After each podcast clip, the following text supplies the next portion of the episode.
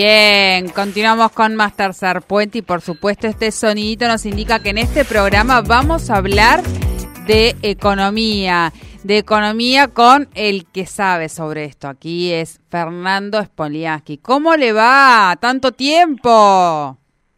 Es verdad, Sole, buen día para vos y la audiencia. La, audiencia ya te extrañaba, han preguntado, han preguntado, tengo que decirlo, han preguntado por por la el espacio de economía que pasaba. Bueno, nada, estábamos eh, que vacaciones, que agenda, nada, una cosa de de pero eh, y además en el medio, claro, no pasaron tres ministros. Claro, tres ministros nada más y un par de, de, de grandes cambios en nuestro país. Eh, bien, y entre esos cambios están los subsidios, eh, que por supuesto involucra a cada una y cada uno de los argentinos y que eh, están todos no tratando de entender, de desmadrar esta cuestión, ¿no? Sí, está bastante complejo, ¿no? A juzgar por la presentación que se hizo días atrás con la nueva secretaria de Energía y su equipo de energético, bastante, bastante dudas quedaron, ¿no? Quedaron más dudas que certezas. Incluso hasta ella, viste, que dijo en un momento, bueno, yo soy de Salta, no sé cómo es acá la boleta. claro. extraña. pero bueno, de lo, de lo que vamos desculando ya sabemos algunas cosas. Las cosas macro genéricas es que el gobierno está haciendo grandes esfuerzos para disminuir el déficit fiscal. ¿Qué tiene que ver esto con la cuestión energética? Que se pagan muchísimos subsidios, tanto de luz, de gas como de agua, y eso tiene que ver también con las importaciones, porque Argentina no tiene autoabastecimiento energético y por eso le compramos fundamentalmente gas a otros países del mundo, esos famosos barcos gasíferos que llegan a distintos puertos del país. Eso implica una salida enorme de dólares fundamentalmente para pagar ese recurso, incluso a valores mucho más altos de lo que lo pagamos internamente. Entonces, para frenar esa salida de divisas, porque no las tenemos, el Banco Central está en una situación complicada respecto de sus reservas, obviamente que hay que mirar entonces cómo uno disminuye los subsidios energéticos. Eh, para eso se habilitó un registro, hace unos días atrás, recordarás, ese RACE, que era un registro de eh, servicios energéticos, donde uno tenía que fijar allí eh, o indicar cuál era el nivel de ingresos del el hogar, cuánto, cuál era la composición, es decir, distintas preguntas que te hacían para determinar tres niveles de ingresos. Los niveles más altos de ingresos, que a eso les van a quitar el subsidio, por completo, pero lo van a hacer progresivamente en tres etapas. En septiembre próximo un 20%, en noviembre un 40%, finalmente en enero del 23 el otro 40% para quitarle definitivamente los subsidios a los sectores de mayor capacidad contributiva o mayor poder adquisitivo, ¿sí? Luego los sectores más bajos eh, los más vulnerables, a ellos no se los va a tocar, es decir, van a mantener las condiciones actuales del subsidio, lo cual está bien, porque si no, no podrían pagar la tarifa plena, y lo, donde se produce la mayor modificación es en los sectores medios de la población, que a eso les van a ir quitando el subsidio también progresivamente, pero con ciertos límites. ¿Cuáles son los límites? En el caso de la luz, es el consumo. Si vos consumís hasta 400 kilowatts por mes, vas a mantener el subsidio tal cual lo tenés. Pero del excedente de 400 kilowatts te van a cobrar la tarifa plena. Es decir, suponete una familia que consuma 450 kilowatts por mes en su casa, bueno, va a pagar por los 50 excedentes de los 400 tarifa plena y por los 400 va a mantener el subsidio. Si vos no tenés red de gas natural, esos 400 kilowatts, el límite se, se extienden hasta 550, por una cuestión lógica, porque vos vas a usar más luz porque no tenés gas. Entonces ahí ese límite se corre hasta los 550.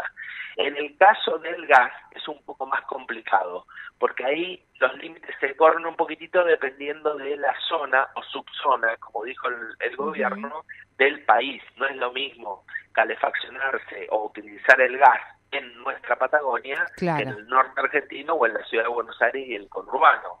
Así que ahí va a depender mucho de eh, los obviamente los metros cúbicos que utilices, pero también la zona.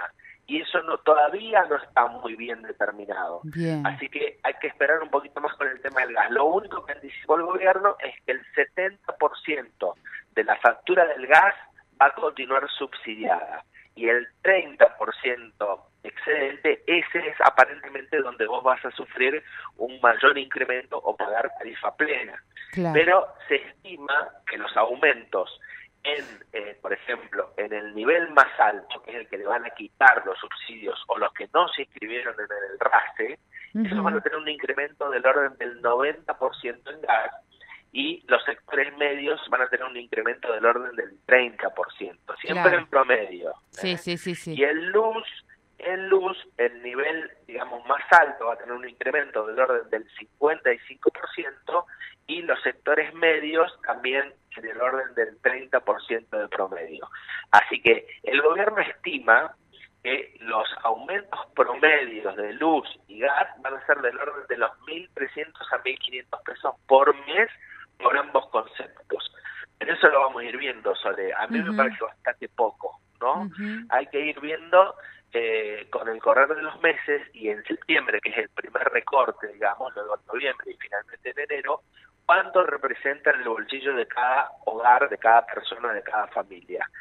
eh, lo que busca el gobierno es disminuir los subsidios, ahorrar en términos fiscales 500 mil millones de pesos, esa es la aspiración que tiene, vamos a ver si finalmente lo puede hacer, y obviamente evitar la salida de divisas hacia el exterior que hagan esas importaciones. Y obviamente hizo grandes esfuerzos para decir que esto no es un tarifazo, que no es un aumento, que no es nada, sino habló, de redistribución de subsidios, de mejoramiento eh, o eficiencia o ordenamiento de los subsidios. Obviamente utilizó distintos eufemismos para evitar la palabra tarifazo, ¿no? Sí, sí, obviamente. Eh, igualmente, esta, esta medida que todavía nos hace ruido porque como vos decís, bueno, hay muchas cosas que todavía no se saben. De algún modo, y creo que lo hemos hablado en alguna oportunidad, Fer, eh, es lo que debería haber eh, eh, empezado a tratar de darle forma hace mucho tiempo a nuestro país. Esto ha implicado mucha pérdida de, de, de, bueno, de, de dinero. De divisas. Exactamente. Y eh, además, yo creo que de esta manera nos va a poner en, en, nivel de ciudadanos conscientes de que tenemos que empezar también a hacer ahorro energético como hacen en otros lugares del mundo, ¿no? O sea, ponernos, porque nos duele el bolsillo, porque lo que sea, pero creo que... Del recurso, exacto. Exacto, pero que esto nos vaya llevando también a otro tipo de conducta, ¿no? Después habrá que ver la aplicación de corregirla y de poder echarle un poquito más de luz, ¿no? En términos conceptuales es una muy buena medida, porque esto cambia, eh, digamos, la impronta de los subsidios en nuestro país. Siempre se subsidió a la oferta. ¿Qué significa eso? Que subsidiaban a las empresas. Ahora cambia la visión y se subsidia a la demanda, es decir, a quien verdaderamente lo necesita. El subsidio es una herramienta que es muy buena, Sole, porque está, acá tiene mala prensa el subsidio, ¿viste? Como habla de subsidio. Oh, sí, es mala palabra. Exactamente, pero no es una mala herramienta. El mundo utiliza subsidios, no es solo la Argentina, porque obviamente bien utilizada es una herramienta de justicia social, de equidad en la distribución y de que accedan a derechos esenciales, como las cuestiones energéticas, toda la población no solamente aquellos que lo pueden pagar. Entonces, es una muy buena herramienta, en Argentina muy mal utilizada durante décadas, y esto viene a poner un poco de orden, siempre y cuando lo hagan bien, ¿no? Como todo.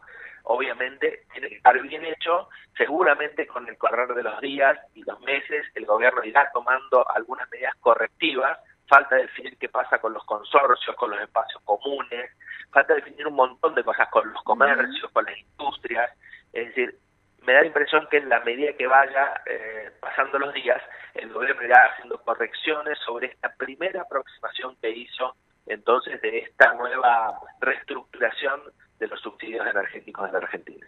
Bien, bien. Eh, más eh, más claro, échale agua, diríamos. como siempre, muchísimas gracias, Fer, clarísimo todo.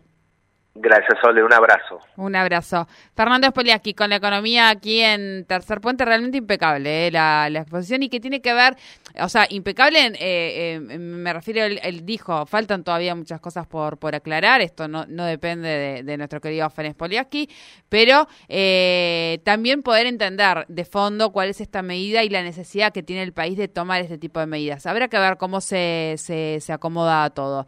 Eh, estamos pasados, estamos pasados dos minutos. Eh, bueno, no, lo dejamos, lo dejamos, lo vemos mañana, Nico. Lo hacemos el pase bien mañana, con más tiempo, eh, y nosotros nos volvemos a encontrar justamente mañana a las 7 de la mañana. se quedan ahora con la programación de Radio 10. Viene Nico Naves con lo que pasa, el resumen de las noticias, hasta las 10 de la mañana. Nosotros nos encontramos mañana viernes aquí con más Tercer Puente.